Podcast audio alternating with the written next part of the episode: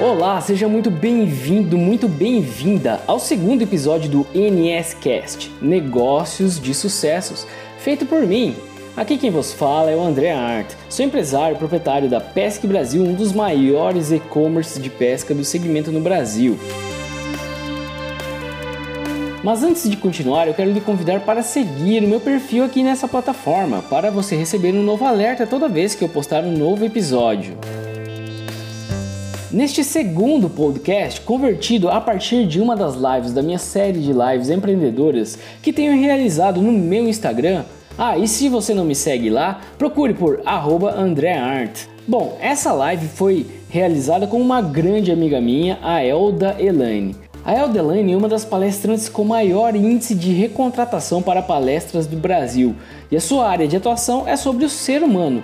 Inclusive, ela lançou um livro chamado Ser Humano 10D e este se tornou inclusive um best-seller.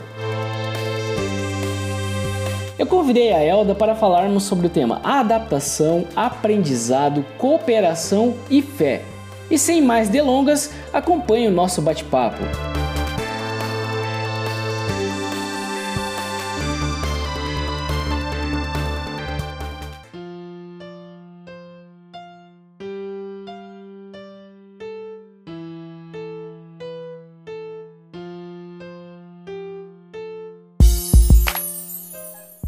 Seja bem-vinda, Elda, tudo bem?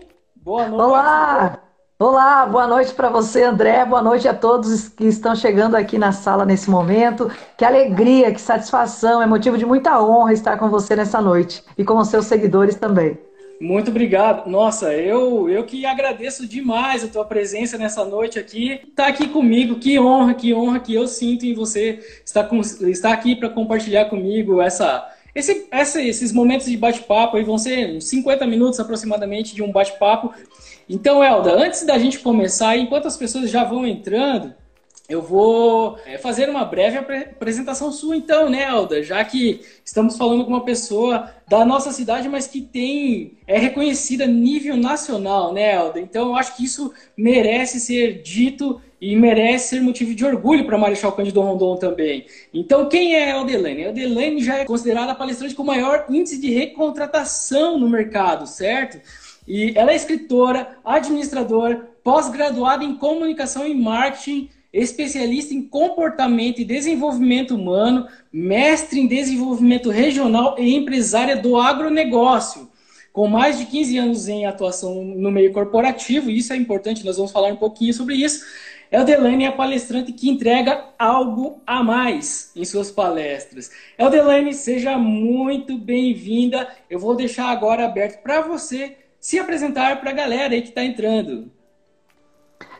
Como eu disse, para mim é motivo de muita alegria, de satisfação enorme estar com você aqui, também com as pessoas que estão chegando aqui na, nessa live. E eu tenho um carinho, uma admiração muito grande pelo seu trabalho também, pela pessoa que você é. Então, realmente, para mim, nesse momento, não poderia estar num lugar melhor do que estar aqui, juntamente com você, para a gente compartilhar informações, compartilhar experiências, é, visões, percepções do mundo, do cotidiano e dessa nova fase aí que nós estamos passando e nos adaptando e que cada dia possamos realmente ser melhores. Estou à sua inteira disposição. Eu tenho uma sugestão. Tendo em vista que são quatro assuntos, eu gostaria de ter quatro lives com você.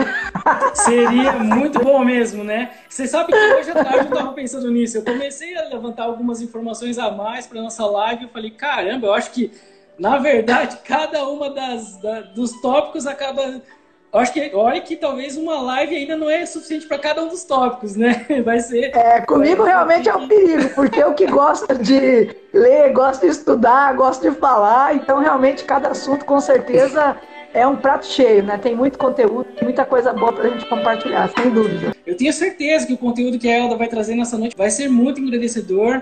É, como a Elda falou, o tempo de uma live só seria muito pouco tempo para o tanto de conteúdo que nós temos para abordar, né?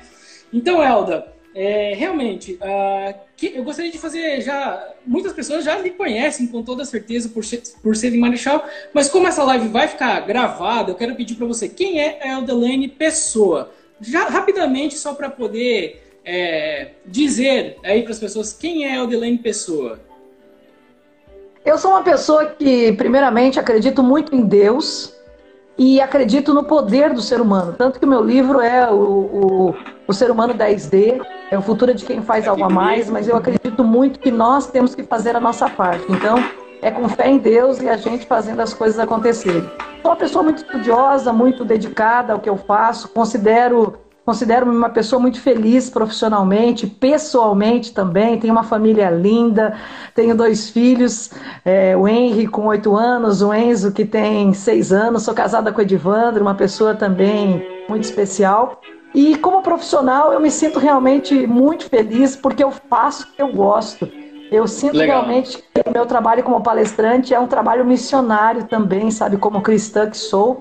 Então, eu sempre procuro também deixar muito clara a importância de Deus na vida da gente e que a gente realmente possa sempre fazer o melhor a partir da realidade, a partir das condições que nós temos. É, como eu estava falando para você quando nós nos encontramos, eu acho que tem que ter Deus como base, né, como centro do nosso, dos nossos planos, como centro das, nossos, das nossas metas e objetivos. Eu acho que é com isso, com esse, esse na verdade, nós estamos falando de quatro pilares na nossa conversa, mas esse eu acho que na verdade é o pilar central de deve ser das nossas vidas, né? Então, vamos dar sequência na nossa no título do, da nossa live, que fala sobre adaptação, aprendizado, cooperação e fé. E qual a importância então de cada um desses pilares para o desenvolvimento tanto pessoal quanto para o profissional, né? Eu sei que existem vários outros pilares. No teu livro 10D são vários pilares, né?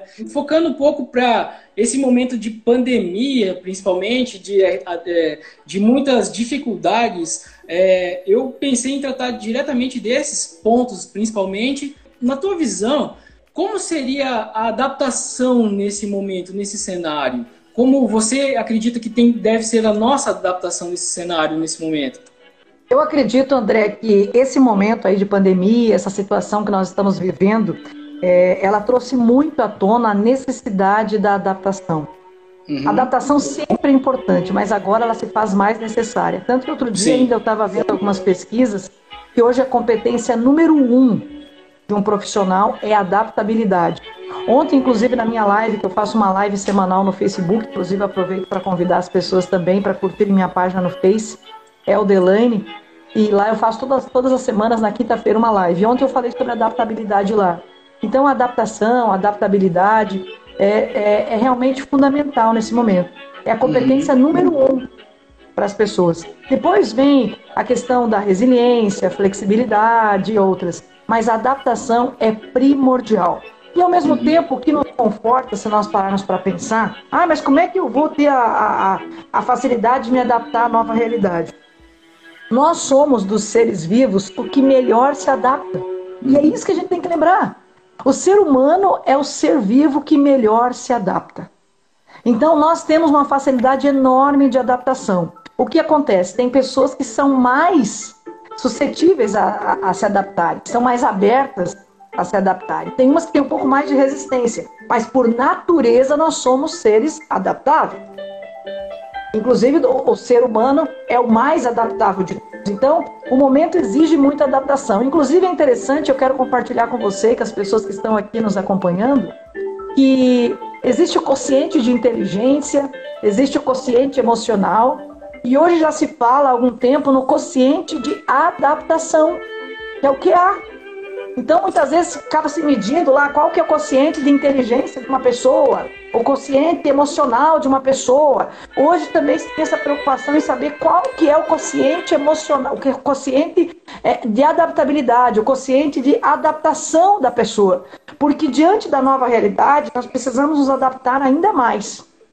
E a Sim. gente se adapta a partir do momento que a gente também entende um pouco, busca perceber, é, aceitar a nova realidade e ver o que nós podemos fazer a partir dela. Enquanto a gente fica reclamando da situação, a gente deixa de ver oportunidades na realidade. Uhum. Então, a gente precisa muitas vezes deixar um pouco de lado aquela, aquela visão negativa e partir para uma visão mais positiva da realidade. Sim. Ah, tá difícil, tá complicado, mas está difícil, tá complicado para mim, para você, para todos. Como que a gente vai se adaptar a partir desta nova realidade? Essa é a grande questão. Uhum. É, eu também puxei aqui, vai entrar um pouco, a gente pode talvez falar um pouquinho no próximo tópico, mas eu puxei aqui uma informação que saiu é, ontem um, em um vídeo de uma pessoa que eu acompanho, e depois eu fui me aprofundar para ver se a informação era válida, inclusive de um xará meu. Segundo estudo do professor André Micelis, da Fundação Getúlio Vargas, ele estava falando que no estudo dele comprova que cerca de 30% dos profissionais, a partir da pandemia, vão começar a trabalhar em home office. Porque começou a se perceber, principalmente mais em, em caso de cidade grande, principalmente São Paulo, né, que você se desloca muito longe para ir em alguns pontos, mas eu vejo que no interior também isso acontece. Eu falo por mim mesmo, eu pelas manhãs estou ficando mais em casa por conta das crianças e eu tenho que me adaptar nesse home office ao mesmo tempo que eu tenho que cuidar delas. Mas eu tenho percebido também que, e ele fala sobre isso, que as pessoas têm percebido quanto tempo que consegue utilizar a mais para produzir, para de fato entregar algo, coisas a mais, né? Trabalhar a mais. Então eu vejo que todo mundo falando de muita crise, muito problema e tal, mas ao mesmo tempo existem grandes, poxa, mas você está em casa, você tem uma oportunidade de desenvolver algo novo ou aperfeiçoar aquilo que você já desenvolve, ao meu ver, né? E isso é algo, é algo que o home office, por exemplo, vai começar a trazer daqui para frente, né? É, é aquela situação, ou você se conforma com o momento, com a realidade, ou você tira bom proveito da realidade, bom proveito, oportunidades, possibilidades da nova realidade. E é o que as pessoas estão percebendo. A questão do home office para cidades grandes, meu, isso vai fazer uma diferença enorme em se tratando de qualidade de vida, né, em se tratando, por exemplo, de diminuição de trânsito, poluição, a própria pessoa poder ficar mais próximo da família. Mas, claro, tem gente que tem uma facilidade enorme de trabalhar em casa. Mas tem gente que tem muita dificuldade também. E aí é uma questão de adaptação também de cada um. Outra coisa que eu já percebi também, que já tem empresas preocupadas em função do, dessa nova fase da pandemia, do home office, que está se perdendo um pouco o pertencimento que é importante para um colaborador. Ou seja, ele está muito em casa, de repente parece que ele já não faz mais parte daquele time, ele não está mais fazendo parte da empresa. Então é uma preocupação de algumas empresas, algumas até já estiveram conversando comigo nesse sentido, que tem uma impressão de que o colaborador acaba, de certa forma, ficando, não estando presente, ele não tem mais tanto vínculos vínculos com os colegas e até mesmo com a própria identidade da empresa. Então, também são questões interessantes. Mas eu penso que o home office é uma alternativa super interessante. Eu já trabalho em home office faz muito tempo, uhum. é, tendo em vista que muitas vezes a gente está viajando, mas quando eu não estou viajando, eu estou em casa. Eu Sim. tenho um escritório aqui em casa e trabalho na minha casa. Então, eu, eu, nesse sentido, não tive muito que me adaptar. É, estou me adaptando às palestras online, que até então era um projeto meu, mas não estava fazendo, até porque as viagens eram muitas, e a solicitação para as palestras presenciais era mais é, constante do que as online. Agora é uma questão de adaptação realmente, e a gente vai buscando outras formas, outros meios, e o quanto é importante realmente a gente se adaptar a essa nova fase, a esse novo momento que nós estamos vivendo. Eu vejo assim, Elda, que exatamente tem os pontos é, positivos, né, dessa questão de você poder produzir mais, de você ter mais tempo com a família até, até mesmo, mas ao mesmo tempo tem os, os pontos negativos, que é o que você estava falando, o relacionamento com, com, relacionamento com colaboradores ficou né, mais, mais afastado também, então esse relacionamento muitas vezes é o que faz algumas, algumas, vamos dizer assim, existem setores dentro de empresas que eles precisam de uma conexão rápida com contato pessoal. Então isso acaba sendo o lado difícil.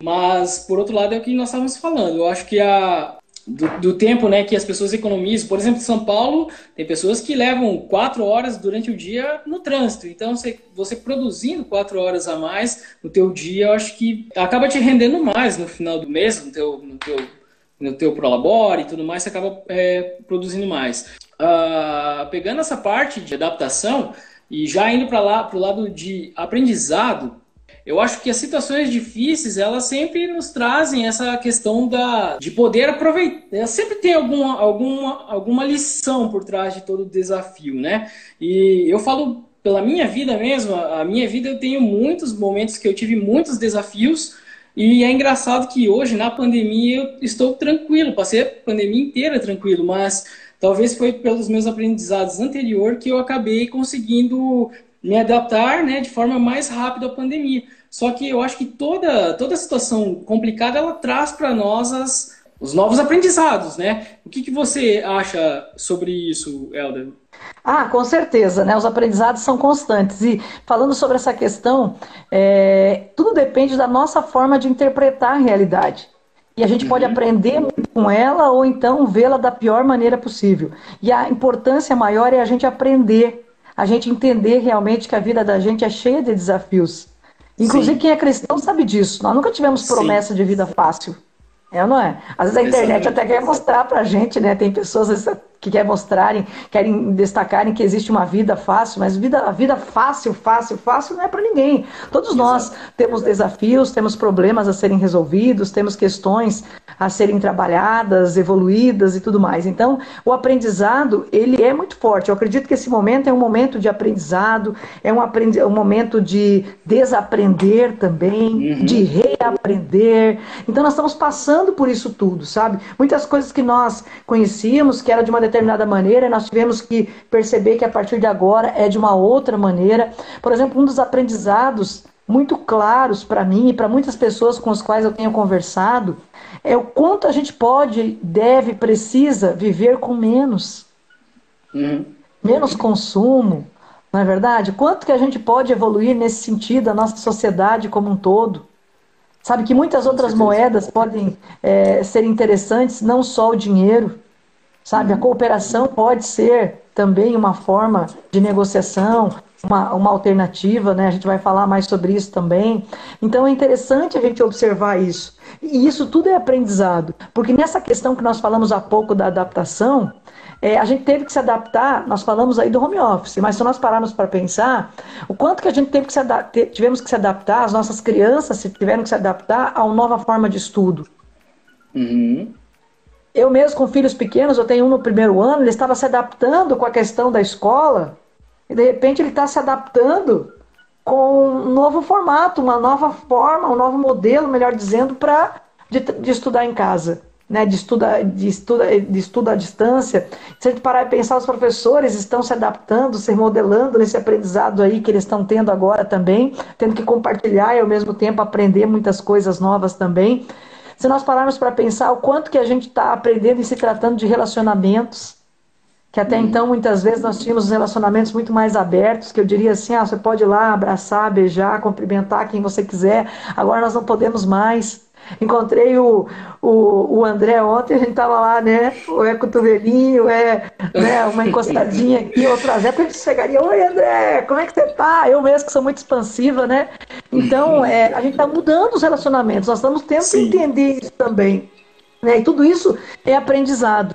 E eu digo que quantas e quantas horas nós passávamos antes, muitas vezes, ao lado dos nossos, das pessoas que são valiosas para a gente, mas conectados é, com a internet ou ligados na televisão, é, no computador, no celular e deixávamos as pessoas de lado. E agora que nós não podemos mais ficar abraçando, beijando, encontrando todos, parece que faz tanta falta. Mas será que a gente já não estava vivendo um isolamento anterior? Será que nós já não tínhamos uma certa, um certo confinamento anterior, uma bolha? Eu brinco dizendo muitas vezes que nós, é, independente da nossa idade, muitos de nós já fazíamos TCC, não, mesmo não estando na faculdade. Quantas crianças estão no TCC, quantos idosos? Televisão, computador e celular. Televisão, computador e Sim. celular, ou seja, TCC. Né? Não é trabalho de conclusão sim, de curso, sim, mas é televisão, computador e celular. E quanto tempo a gente dedica a isso? Então, a, é. a pandemia está fazendo a gente aprender muitas coisas, inclusive o valor da vida e o valor da vida do próximo, não, da, não somente da sua, como do próximo também. Sim, você sabe que essa semana, inclusive, é, eu já venho analisando sobre essa questão da prisão, prisão, né, é, na tecnologia, e eu já venho refletindo sobre isso há algum tempo. Eu fiz uma analogia da e que eu acredito que tenha muito, muito a ver, mas eu fiz uma analogia com drogas, a tecnologia hoje. Por quê? Porque ela te dá uma satisfação momentânea, você todo momento está sendo satisfeito, né? É um vídeo que você gosta, é uma música que você gosta, é um filme que você gosta, série de TV e tudo mais, e você acaba ficando preso e não dá atenção para quem está do seu lado. E fazendo essa analogia, parece muito, muito com, com o poder que as drogas também têm para a vida das pessoas, porque é um vício que acaba te prendendo. Então, como nós, como seres humanos, podemos também sair um pouco disso, né? É, tentar olhar mais para a família. E esse tempo está fazendo a gente poder ter essa oportunidade. Uh, até coloquei assim, tá, beleza. Para drogas, a gente até teria né, um trabalho eh, medicinal que poderia até, de repente, procurar uma cura. Também depende muito da pessoa, do esforço dela. E no lado virtual, quem que vai ser os médicos dessa doença aí que está surgindo, né? De, de da prisão com, com internet e tudo mais, né? Muito trabalho para quem é psiquiatra daí para frente, né? Então, assim, é, são formas de ver o que, que tá, os problemas que estão acontecendo e essa é uma, talvez, uma possível oportunidade para já se começar a trabalhar também, né? É, inclusive, é, eu aproveito esse momento para compartilhar que quando eu lancei o meu livro, O Ser Humano 10D, que será sorteado depois, eu já tinha essa preocupação. Tanto que o nome do livro O Ser Humano 10D, ou seja, o meu propósito como palestrante é humanizar mais as organizações. Uhum. Porque hoje, em função da tecnologia, é, muitas vezes parece que o humano foi deixado um pouco de lado em algumas situações, em algumas organizações. Então eu sempre já tinha essa visão de que nós tínhamos que tornar o humano muito mais presente, o humano muito mais forte. E nesse sentido, então, quando eu fui buscando histórias, é, lapidando algumas informações para fazer o livro, era justamente com essa preocupação que as pessoas precisam realmente perceber o quanto o ser humano tem o valor. As máquinas são importantes, a tecnologia é importante, mas o humano vem antes disso tudo. Então, e que muitas vezes as máquinas substituirão uma pessoa que faz as coisas por fazer. Agora, uma pessoa que faz com algo a mais, como eu digo no livro, que faz com diferenciação, uhum. uma pessoa assim nunca será substituída por uma máquina. Máquina faz apenas não. o que está programado para fazer. Quem faz algo a mais, quem vai além, quem é criativo, quem é inovador, quem surpreende, é o ser humano. Então, nessa, né, nessa ideia, eu já venho falando, eu já tenho essa preocupação há bastante tempo. Tanto que muitas vezes até alguns colegas palestrantes brincam comigo que eu consegui fazer um livro em 2002, 2018 e que está super atual para 2020. Atual. Porque dentre os assuntos nós tratamos aí a respeito de resiliência, que é super uhum. atual. Um dos capítulos é sobre empatia, que é o que nós também precisamos muito nesse momento. Relacionamento é o primeiro capítulo do livro. Então também tudo a ver com o momento. E eu fiz o livro em 2008. Quem sabe iluminada por Deus, né? Quem sabe não, com certeza iluminada por Deus. Falei de fé também, é, falei de cooperação, falei de negócios, ou seja, de vários assuntos realmente que são interessantes. E falei também, dentre outras coisas, sobre o amor. E é isso que nós mais precisamos. Então, é, os desafios estão aí e que a gente possa cada vez mais se adaptar a eles, como a gente disse, buscar aprendizado com isso tudo também, André, porque é tão importante. Quem quer aprende, né? Aprende no amor ou aprende na dor. Então que a gente possa também aprender Sim. no amor, diante das dificuldades, dos desafios, que a gente realmente aprenda todos os dias, independente Legal. da nossa idade. Tanto que no livro eu digo que uhum. quando a gente quer, a gente aprende com tudo e todos. E basta querer. É, eu tô vendo aí alguém comentando, né, que as crianças se adaptam muito mais facilmente. E é isso, né, André? As crianças são extremamente adaptáveis. É um bebê Exato. mesmo, logo que sai do ventre da mãe dele, o quanto ele tem que se adaptar já ali nos primeiros minutos de vida, né? É uma adaptação e a adaptação é constante. Pena que com o passar dos anos, muitas vezes a gente perde um pouco essa habilidade de adaptação. E como eu disse, por isso que tem gente que é mais adaptável, outros menos adaptáveis. Eu mesmo sempre fui uma pessoa muito aberta a mudanças. Diz que antigamente só tinha uma coisa certa na vida da gente, que era a morte. Hoje tem duas. Uhum. Mudança e morte né? Ou morte e mudança. Então a gente sabe que sempre as mudanças estão acontecendo e a gente tem que procurar se adaptar a elas, perceber as coisas de uma forma positiva, é muito importante, aprender com os erros, claro, mas também lembrando que quando a gente acerta, a gente já sai lá na frente. E isso também Exato. é muito importante. Exatamente. Vamos entrar um pouco mais num tema que você deve saber de cabo a rabo, de trás para frente, frente para trás, meio para cooperação. Então, eu amo mais nessa área. Eu imaginei. é, Hoje à tarde ainda falei muito sobre isso. É, então, qual é a importância de cooperar em momentos difíceis, Zelda? Uma pergunta que parece ser simples, mas ela é bem complexa se a gente for analisar, né? Eu diria que cooperar é viver. Viver uhum. é cooperar. essa é a minha opinião, falando assim de uma forma bem simples. Rápido e simples. É, é, é fundamental cooperar. E eu acredito que essa pandemia também vem para que nós, seres humanos, para que o mundo aprenda a cooperar melhor. Uhum. Porque poucas pessoas realmente percebem a importância da cooperação. E a educação, inclusive, ela é muito voltada à competitividade. Se nós pararmos para pensar, desde as nossas brincadeiras de criança, Quantas eram as brincadeiras? Aquela da cadeira famosa de correr lá, Sim. senta um, senta aqui, senta outro, vai tirando uma cadeira e daí cada vez fica uma criança sem cadeira. Então você tem que correr mais, você tem que fazer loucura lá, você tem que derrubar o amiguinho para você pegar a cadeira. Não é? Você tem que passar a perna no Sim. amiguinho muitas vezes, sentar e ele sentar também, e daí ficarem ali se empurrando para um lado para o outro para você ficar com a cadeira. Eu estou falando isso porque a maioria de nós brincou com isso. E assim uhum. muitas outras brincadeiras. Por exemplo, a pelada mesmo, a, a própria aquela, aquele caçador, que alguns chamam de pelada, caçador, enfim, é, Sim. sempre era para alguém do jogo. Uhum. Para ver que os melhores ficariam.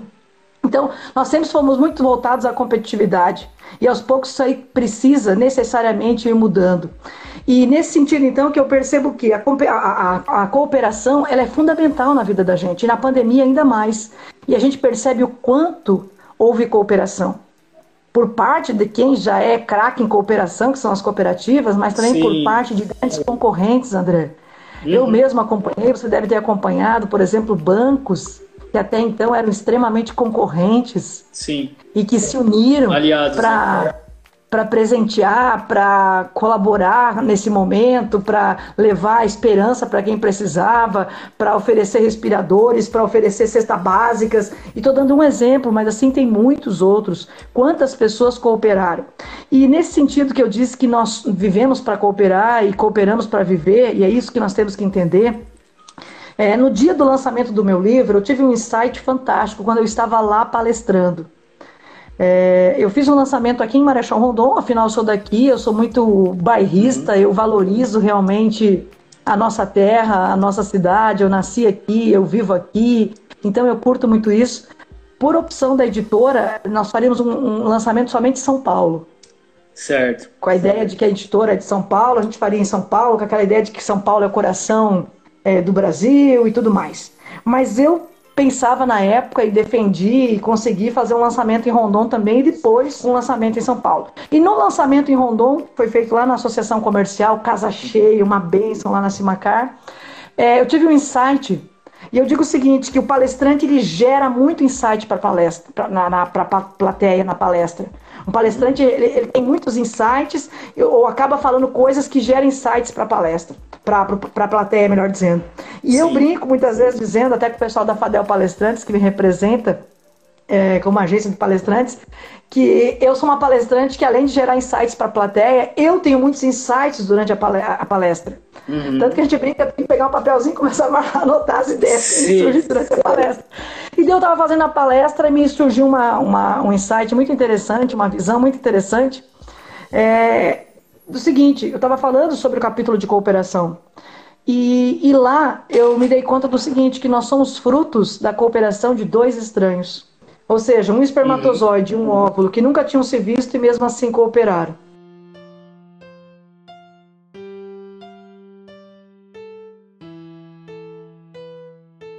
Então, aquele espermatozoide e aquele óvulo nunca tinham se visto.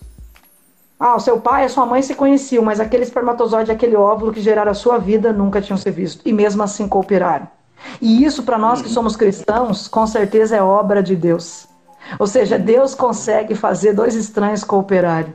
Consegue fazer um espermatozoide e um óvulo que nunca tinham se visto cooperarem. E daí, se nós pararmos para pensar, nós, nosso corpo, ele é todo cooperação.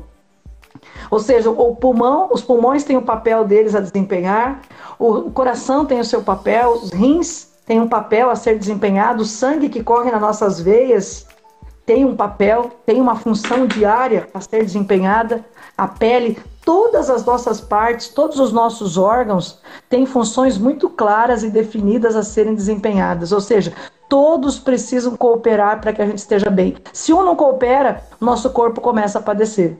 Então nós somos frutos da cooperação de dois estranhos, nosso corpo é inteiramente cooperação. Então sempre que nós percebemos é, que a cooperação está no nosso DNA, eu até fiz uma palestra recentemente com essa pegada, nosso DNA é cooperativista. Então, se nós estamos cooperando, nós estamos realmente vivendo a nossa essência. E quando a gente está competindo, a gente não está realmente vivendo o plano de Deus para a nossa vida. Nosso, nosso, o plano de Deus para a nossa vida é cooperação. Tanto que ele nos fez a base de cooperação. Legal. Então é fundamental. Agora, nas épocas de pandemia, ainda mais. E cada um pode cooperar do seu jeito, da sua forma, da sua maneira. Ah, mas como que eu consigo cooperar? Eu, a primeira coisa, logo que começou a pandemia, eu pensei, eu vou fazer live. Eu quero cooperar, eu quero levar esperança, eu quero levar energia, eu quero levar força, eu quero levar vibração para as pessoas. E comecei a fazer live. E cada um do seu jeito. Cada um pode cooperar a partir das suas habilidades, a partir das suas capacidades, das suas condições. Porque muitas vezes nós queremos cooperar em um terreno que a gente não conhece. Então coopere com o que você sabe fazer. Sabe, coopere com o que está ao seu alcance. No que você realmente tem capacidade, condições de cooperar. E todos nós temos N possibilidades de cooperar, basta a gente querer.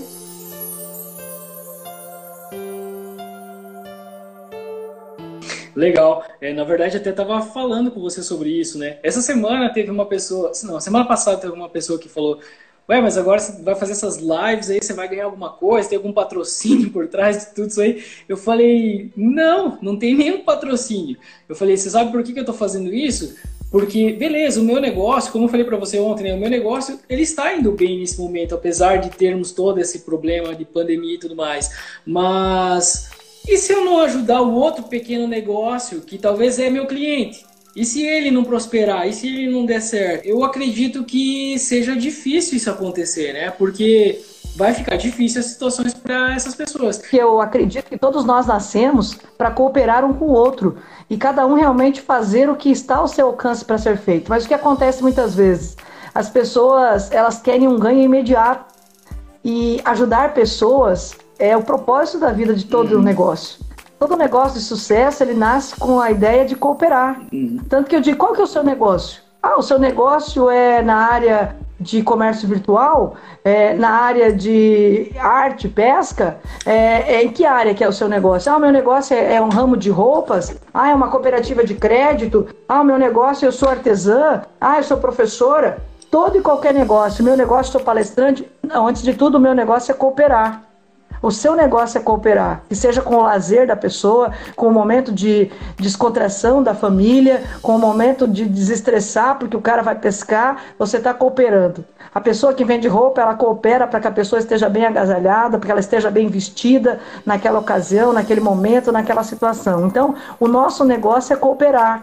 Seja qual for ele, o meu negócio é cooperar, uhum. o seu negócio é cooperar, quem acompanha a gente nesse momento, o nosso propósito é cooperar, é ajudar pessoas. E a partir desse propósito, a gente acaba ganhando dinheiro automaticamente também.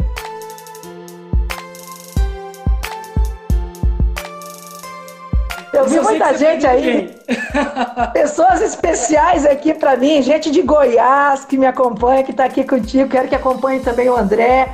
É, também com a gente por aqui o pessoal de Rondônia. Isso que é o legal das palestras presenciais. A gente conhece tanta gente em tantos lugares, não é? Então realmente é uma felicidade. Tão legal, Elda. Você quer dar uma conclusão? Eu, sei, eu acabei não pegando ali se você falou mais alguma coisa para o pessoal, mas você quer dar uma conclusão para a parte de cooperação? Eu acredito que seja isso mesmo que eu tenha dito, que viver é legal. é cooperar. E certo. cooperar é viver. Então, que a gente perceba isso, independente de trabalhar ou não numa cooperativa, a cooperação é um assunto super importante para todos nós. Até como eu disse inicialmente nesse bloco, de que nós somos frutos da cooperação de dois estranhos, um espermatozoide e um óvulo que nunca tinham se visto e mesmo assim cooperaram. Então a nossa veia é cooperativista, nosso DNA é cooperativista. E eu acredito, André, que a cooperação é o caminho para o progresso do Brasil. Sabe, eu, Sim, a, gente vê que os países. Eu sou muito, muito interessada nesse assunto de cooperação, atendo diversas cooperativas. Hoje, felizmente, é, falo com gratidão que as maiores cooperativas hoje do Paraná, do Brasil, são minhas clientes. E, e, eu pesquiso muito a respeito desse assunto, então, e eu vejo que os países de primeiro mundo, os países mais desenvolvidos, são aqueles que têm a cooperação como um dos seus princípios. Que a cooperação realmente está na veia desses países. A cooperação, a confiança, e é isso que o Brasil tem que ter uma clareza maior também a respeito. Sabe que cooperação independente não é coisa só para setor cooperativista. Cooperação é lá para o associativismo, lá na associação comercial, que eu quero dizer. A cooperação é lá para a sua empresa, a cooperação é lá para o mercadinho, é lá para a grande loja. Ou seja, a cooperação deve estar na escola, na faculdade, nos mais diversos lugares. Legal. Uma coisa que eu trouxe na live anterior com o Christian foi eu falei um pouquinho sobre o conceito mastermind é o conceito né, de juntar algumas mentes e, e, e ideias maiores sobre isso. E se a gente for olhar, olhar, historicamente, a maior nação que existe hoje, ela surgiu da cooperação com esse conceito de mastermind, ou seja, 56 pessoas se uniram dentro desse conceito e criaram a América. Os Estados, os Estados Unidos foram formados dessa forma, né? Tem um, tem um estudo que fala sobre isso. Então é exatamente isso. Olha o poder que a nação dos Estados Unidos é até hoje por conta de cooperação, né? Do, desse conceito. Então é muito bacana é, essa questão de cooperação. Então é. Eu tanto que eu vou dizer para você que um dos meus sonhos é ter um dia um presidente ou uma presidente cooperativista, ou seja, do meio cooperativista que entenda realmente cooperação, que levante a bandeira da cooperação. Que vai eu acredito que faria né? toda a diferença. Legal. Então, Helder, eu vou. A gente tem mais alguns minutinhos ainda. Eu quero entrar então na parte final do, do nosso tema, que, que a gente vai falar muito sobre fé.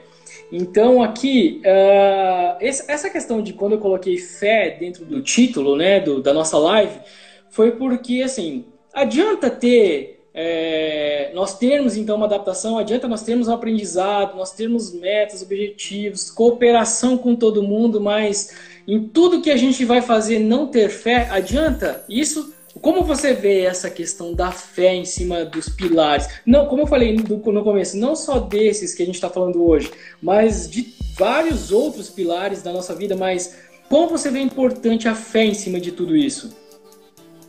Eu, particularmente, acho que fé é fundamental. Respeito quem pensa diferente.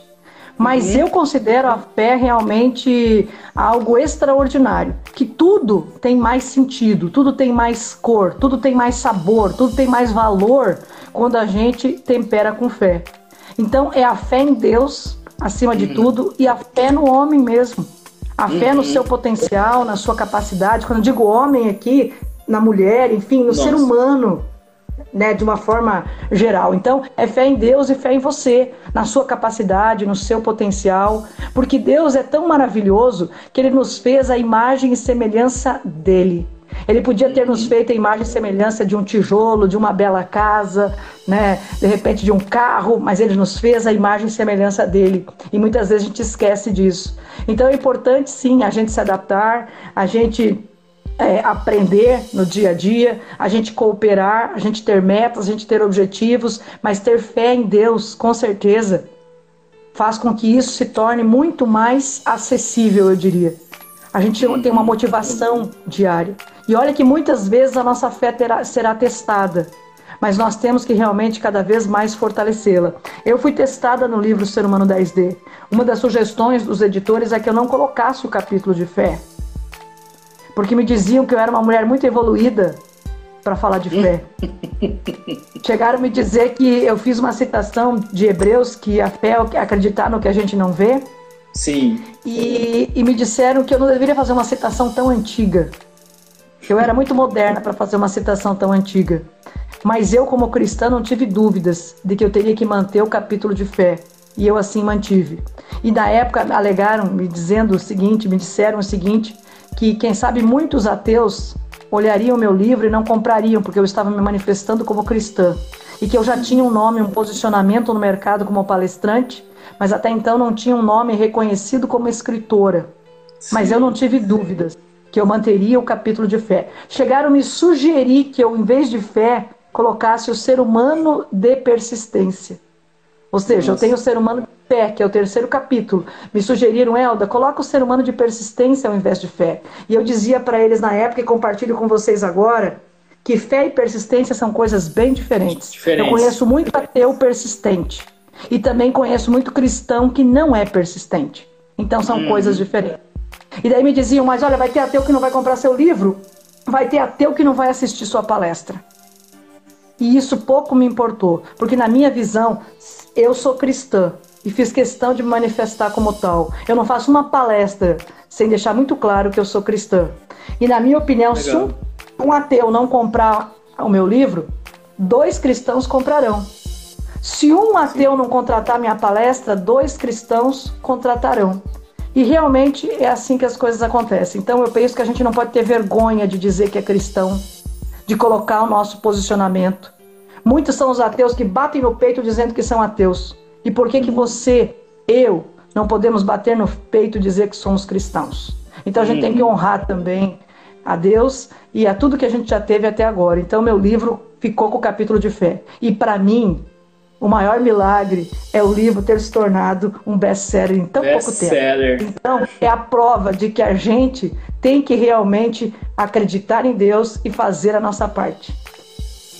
Legal, Elda. O meu embasamento é assim, como eu, como empresário, que já é difícil ser um empresário, todo mundo sabe disso dentro do Brasil, com todas as burocracias que a gente já, já sabe, mas como eu ser um empresário cristão. Olha o grau de dificuldade como amplia, né? Se a gente for analisar, então a gente precisa honrar todos os compromissos que nós temos com, com Deus, né? Se a gente é, falando nesse sentido. Mas eu, eu analisando hoje à tarde, quando iríamos falar sobre essa questão da fé, né? É, eu sabia que a gente ia entrar um pouco nessa questão da fé cristã, e aí eu acho assim, não importa se é evangélico, católico, a fé ela é a mesma coisa. As duas Bíblias de igual forma. Mas é, aí eu analiso assim, tá, se você faz um plano, um planejamento para sua vida, você quer alcançar um, um, objetivo, você quer alcançar uma meta lá na sua frente, do que, que adianta você ter uma meta no seu, um compromisso na sua vida se você não aplicar fé nessa coisa também, né? Mesmo você não vendo o resultado, você vai, vai conseguir, né? É, eu acredito muito nisso, que eu disse no início. É a fé em Deus e a fé no homem, né? A fé na mulher, a fé em você mesmo, como ser humano, com potencialidades, com capacidades, com habilidades de fazer as coisas acontecerem. Eu acredito muito que a gente precisa ter três ferramentas fundamentais para a gente se destacar na vida. É preciso ter competência, persistência uhum. e fé que eu chamo de CPF. Eu gosto muito de brincar com as siglas. então, uma pessoa de sucesso, anotem aí. Uma pessoa de sucesso é aquela que tem CPF: competência, persistência e fé. Eu sei que você é um homem de CPF, André. E tem muita gente aqui acompanhando que eu sei que tem muito CPF também. Eu vi agora há pouco aqui a Simone, que é presidente lá do grupo de mulheres da LAR. É, nós tivemos uma palestra linda online hoje à tarde para mais de 200 mulheres né, Simone? A Simone estava por aqui também. A Simone é uma dessas mulheres de CPF, ou seja, com competência, persistência e fé. Também envia Dias Quadros por aqui. Tanta gente especial, que prazer poder encontrar a todos por aqui também. E é isso, sabe? Então eu brinco com as siglas, mas justamente para a gente lembrar: tenha sempre competência no que você faz, faça bem feito, é como se a gente estivesse sempre fazendo para Deus. E ao mesmo tempo também que a gente tenha persistência não dá para desistir na primeira. Eu tenho histórias e histórias de persistência lá no livro que vocês vão ler. E ao mesmo tempo que a fé também esteja sempre é, avalizando isso tudo, mostrando realmente qual é o caminho.